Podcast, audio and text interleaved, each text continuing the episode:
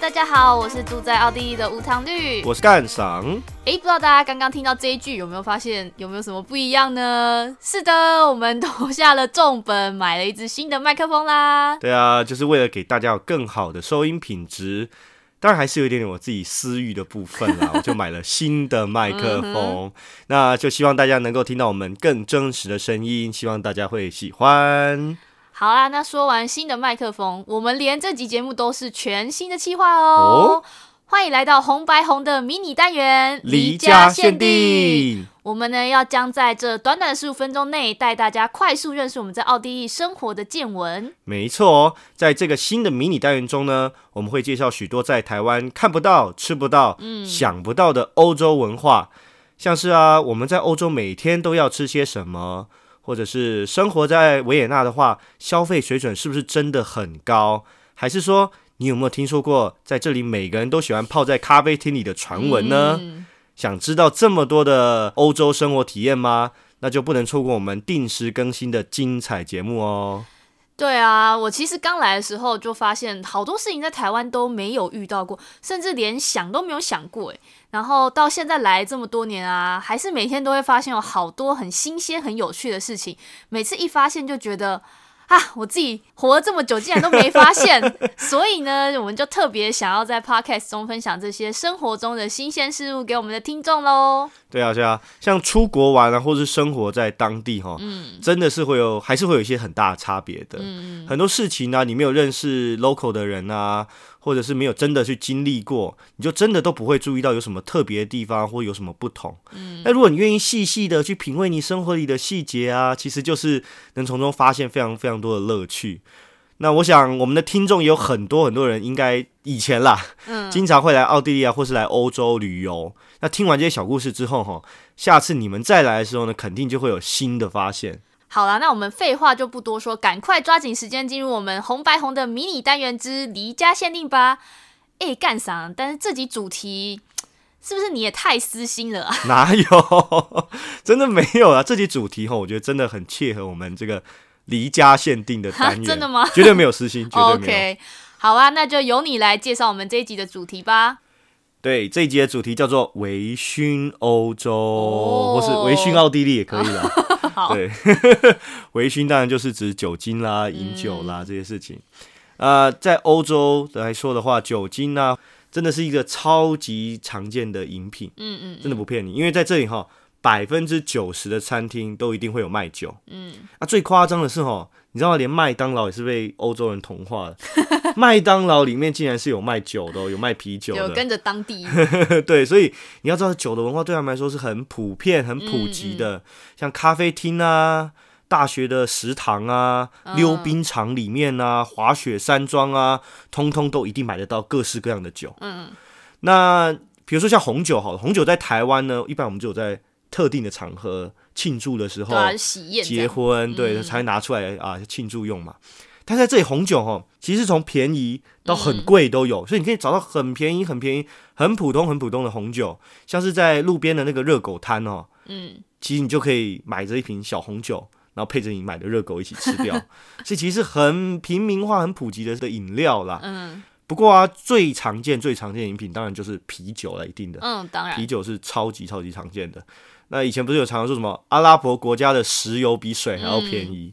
那我觉得在这里你就可以说，这里的啤酒真的比水还要便宜。对，这是真的，这是真的哦。那我们就先来聊聊啤酒吧。好，那啤酒的话呢，这边其实呃有非常非常多不同的啤酒。那欧洲应该也是酿啤酒的起源地啦，我不晓得在哪里。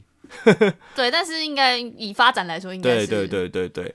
那常见的啤酒啊，像是在奥地利，光是我们维也纳，嗯，就有好几个啤酒品牌了。一个城市哦，就有好几个啤酒品牌了。萨尔茨堡也有自己的啤酒品牌，然后附近像 s c h w e g l e r 啊，也有自己的啤酒品牌。所以啤酒呢，是几乎是很很代表当地文化的一个东西。所以其实是每个地区都有属于它自己的啤酒的牌子跟口味。因为在早年啤酒这个东西，它其实做出来之后，它只要放久了，因为没有冰箱嘛，也没有那种封罐的技术，所以其实保鲜的时间很短。所以你没有说从维也纳做的啤酒，然后呃送去萨尔茨堡给给萨尔茨堡人喝。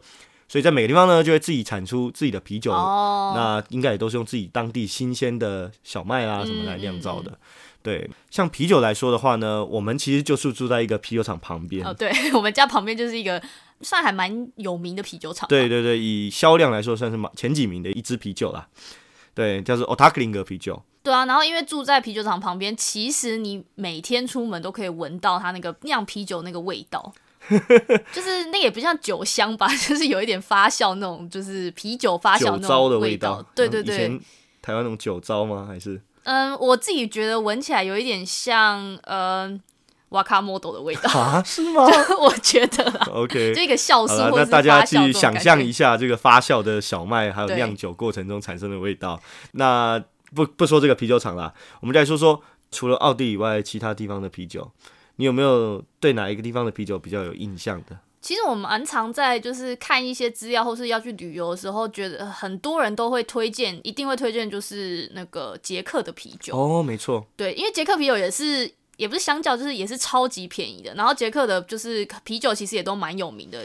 我们在这边的超市其实有些呃捷克啤酒也都买得到吧。没错，没错，没错。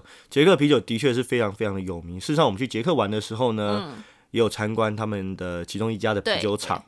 那捷克啤酒有名呢，最主要是因为像美国有一个最大的牌子叫做百威，就是 Budweiser。嗯嗯，那其实呢，就是捷克一个城市的名字。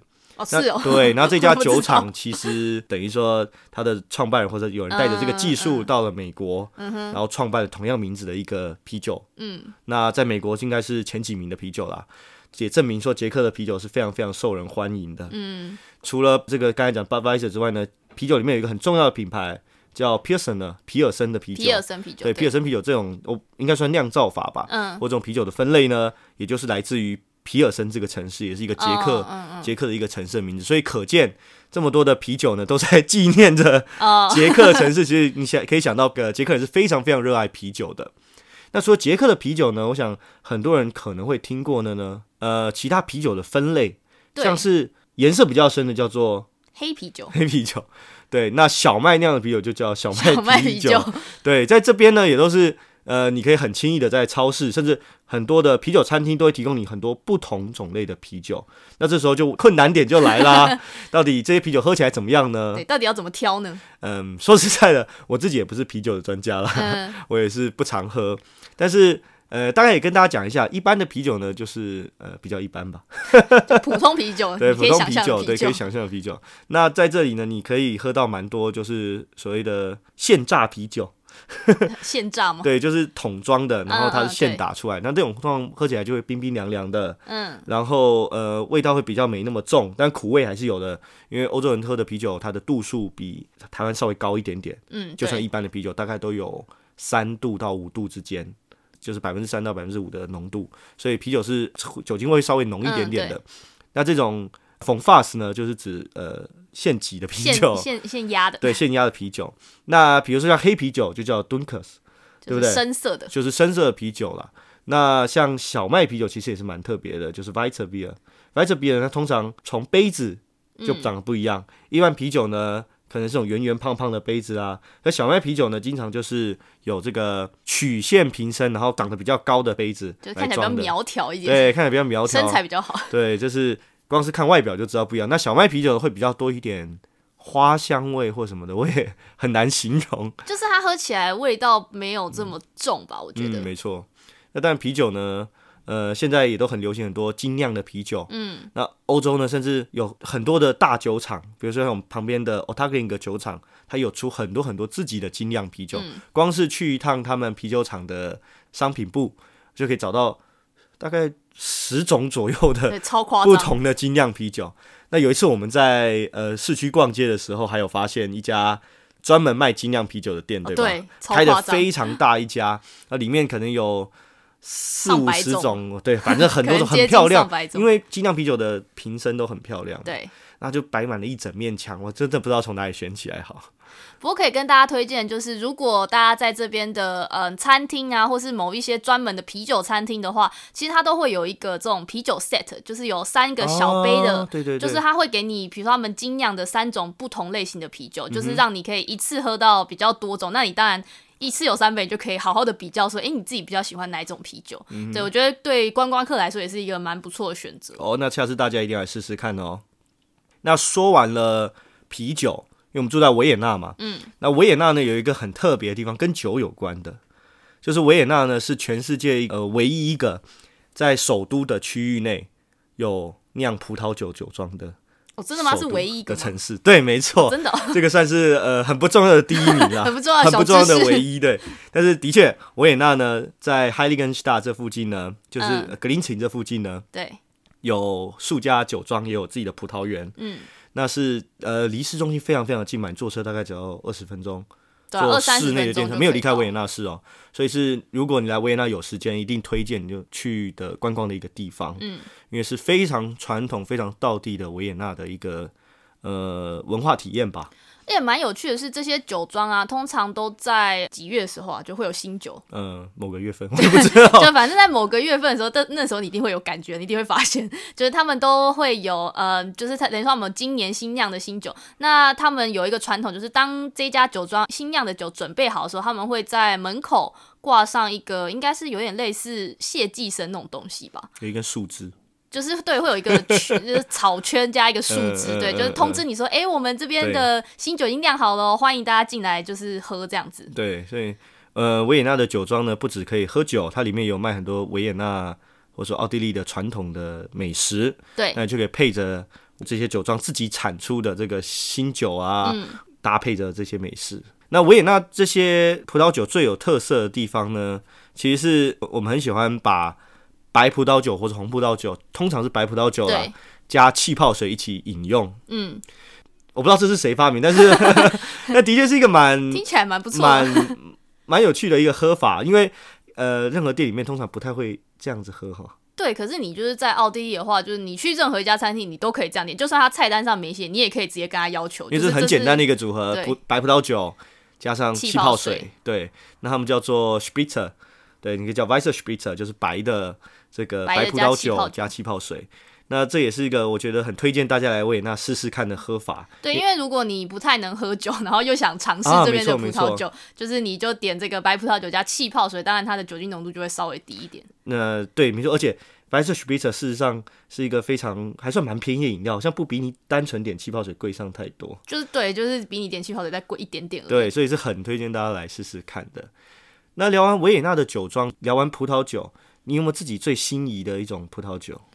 其实我来这边之后，然后也是因为去旅游，然后才认识了原来在我们维也纳的旁边，也就是匈牙利，嗯有一种非常非常有名、当地特色的葡萄酒的种类，叫做贵腐酒。贵腐酒，就是哪个贵哪个腐？呃，很高贵，然后腐烂的酒哦，腐烂。听起来很奇怪，对不对？嗯嗯嗯，对它其实贵腐酒它的嗯酿造方法，其实它也是用葡萄酿，只是因为呢，贵腐酒它特别的点就是它要在特定的温度跟湿度之下，让这个葡萄产生一种叫贵腐菌的东西，有点像霉菌。哦，对，然后因为有这个贵腐菌，就是包围在这个葡萄上面，然后导致呢，这个葡萄到时候酿造的时候就会非常非常的甜。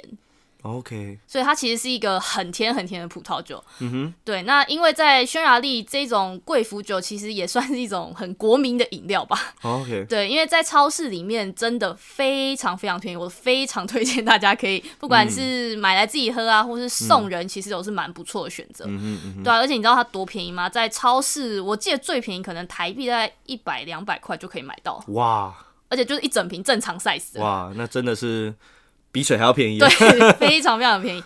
对，那它当然喝起来的话，它其实也是葡萄酒啊，只是它喝起来就我自己觉得它很甜，嗯，但是它喝完之后，后面有一股淡淡的，有点像那种发霉气死那样的一个发霉味，说实在的，我自己是非常不喜欢这个味道因为 很甜嘛，不是我不喜我我觉得那个发霉味道，奇怪。呃，很奇怪，我自己不太觉得适应的。但是事实上，那个那个味道是非常特别非，常特别，你喝一次你就一定记得。对对对，对，所以我喝一次之后就不太敢再喝第二次，都还是想得起那个味道。对，但不过除了贵腐酒，还有一种另一种很甜的酒，你昨天有刚喝的对，其实大家应该都有听过吧，就是冰酒，哦，冰酒，对，一定都有听过。就是在加拿大非常有名的冰酒。嗯哼 对，那当然不止在加拿大，其实在奥地利也有出产一些自己的冰酒吧。，OK。对，冰酒的话，基本上就是在大部分葡萄采收完之后呢，再让它等个可能一个月，等到霜降之后，就等于说葡萄的表面稍微的结冰了。嗯，那这样的结冰呢，就会有一点一定程度的让葡萄有一点水分蒸发，然后呢，把它的里面的等于说甜度啦、葡萄的一些葡萄汁的一些浓度，嗯，给锁在这个葡萄里面，然后再用这个葡萄去酿酒。那喝起来呢，就会比一般的酒甜非常非常的多。对，它甜度都蛮高。那对，因为它葡这个酿造的过程可能比较复杂，而且可能耗损的葡萄比较多，所以导致冰酒的价格呢还是偏高了一点点，大概要。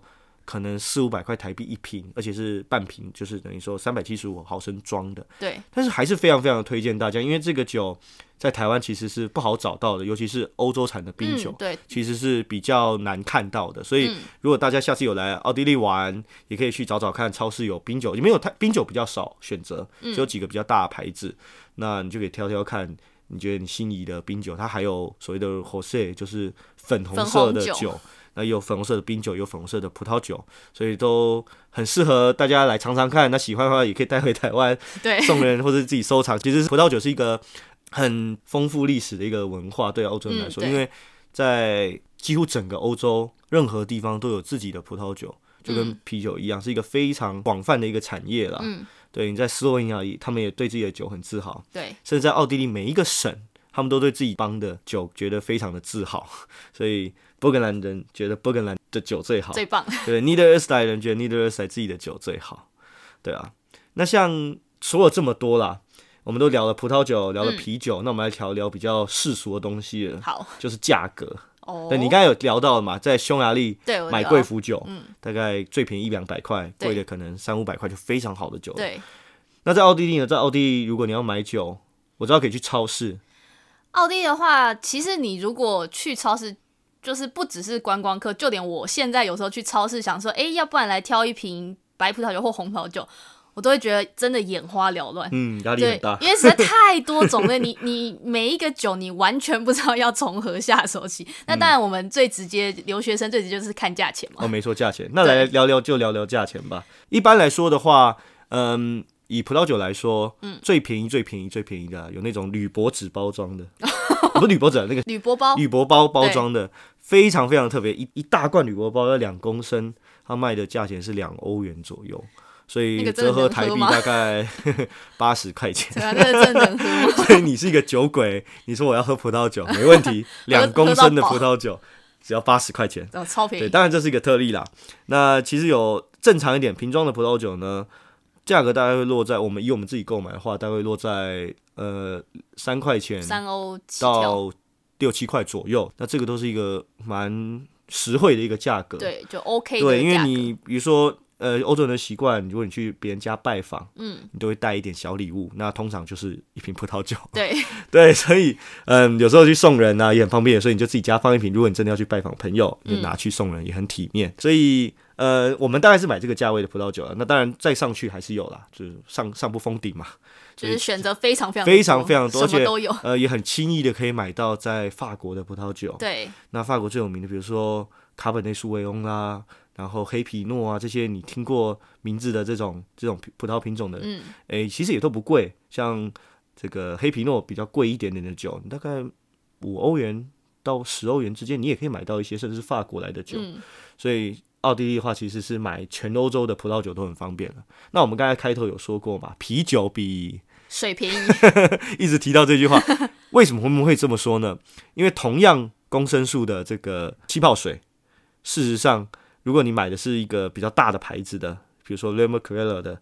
就是比较好的牌子，比较有名的牌子的，就像在台湾台湾买这个佩绿雅、佩绿雅气泡水这种，呃，这种牌等级等级或者什么法国那个什么 A biển A biển 的这种等级的水的话，瓶装水的话，事实上它的单价都比啤酒来的高。对，因为便宜的啤酒一瓶五百 CC 装的啤酒，最便宜可以大概在呃零点三五到零点五欧元之间，这是最便宜的啦。啊，当然比较炸的牌子大概在一块钱到一块五之间。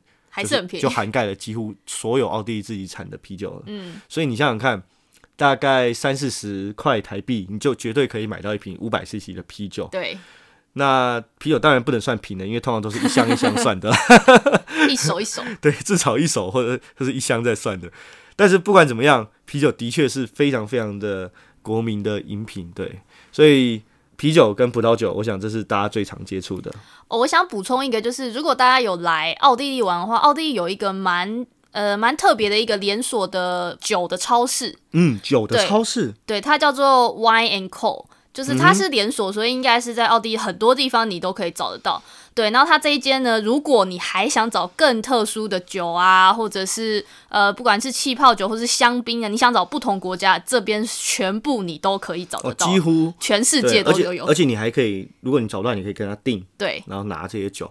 那这真的是对葡萄酒爱好者的一个天堂，而且它也没有说比超市贵到哪里去。其实没有。对对，而且是在几乎每个购物区都可以看到，对，然后非常好逛，因为每次进去，几乎你都研究不完那些葡萄酒你要进去博物馆参对，观，那当然里面你也可以去呃挑选你自己喜欢的酒，然后跟他订，然后多订几瓶，你自己回家对喝，这样子是非常有趣的。甚至我记得你可以直接买他的葡萄酒，然后到他的 wine bar 去直接哦品尝，对对其实也是一个非常棒的体验啦。如果真的有长的时间待在这里，这是一个很棒很棒的体验。所以超市买酒当然还有很多很多的选择啦，包括 whisky 啦，包括然后朗姆就是一酒啦，些酒精浓度更高的，对，就是酒精浓度更高的酒这是要开下一节？好，我们如果有机会的话，再来聊聊这个部分。所以我们只是想讲啊，就是为什么奥地利人或者说欧洲人真的对酒的饮用酒这个文化是非常的接受的。对，光从这些点就可以发现，他们真的是很爱喝酒。讲个小讲个小故事哈，我们经常早上去吃那种早午餐，周末的时候对，也非常经常的，嗯，坐在旁边坐的奥地利人呢，其实一早呢，大概十点钟左右就开始喝啤酒了，而且是一杯接一杯不停的喝。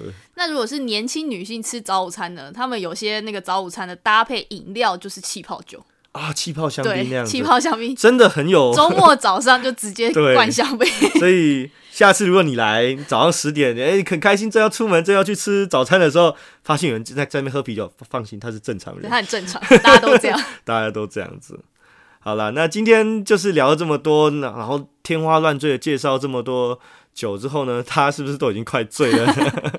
不知道大家听完之后，我们的介绍最想要试试看哪一种酒呢？还是其实大家都已经喝过了？好啦，就算没有喝过也没关系，因为下次有机会再来欧洲呢，进到餐厅呢，你们就知道要自己想要点什么酒来配你们最好吃的美食啦。那今天呢，离家限定就先陪大家到这里啦。大家要记得听完的话，去 Apple Podcast 给我们五星评价，或是到 Spotify、s o n On、First Story 订阅我们的频道。也请大家多多推荐给你们身边跟你们一样爱喝酒的朋友们啦。我们下次见喽，拜拜拜拜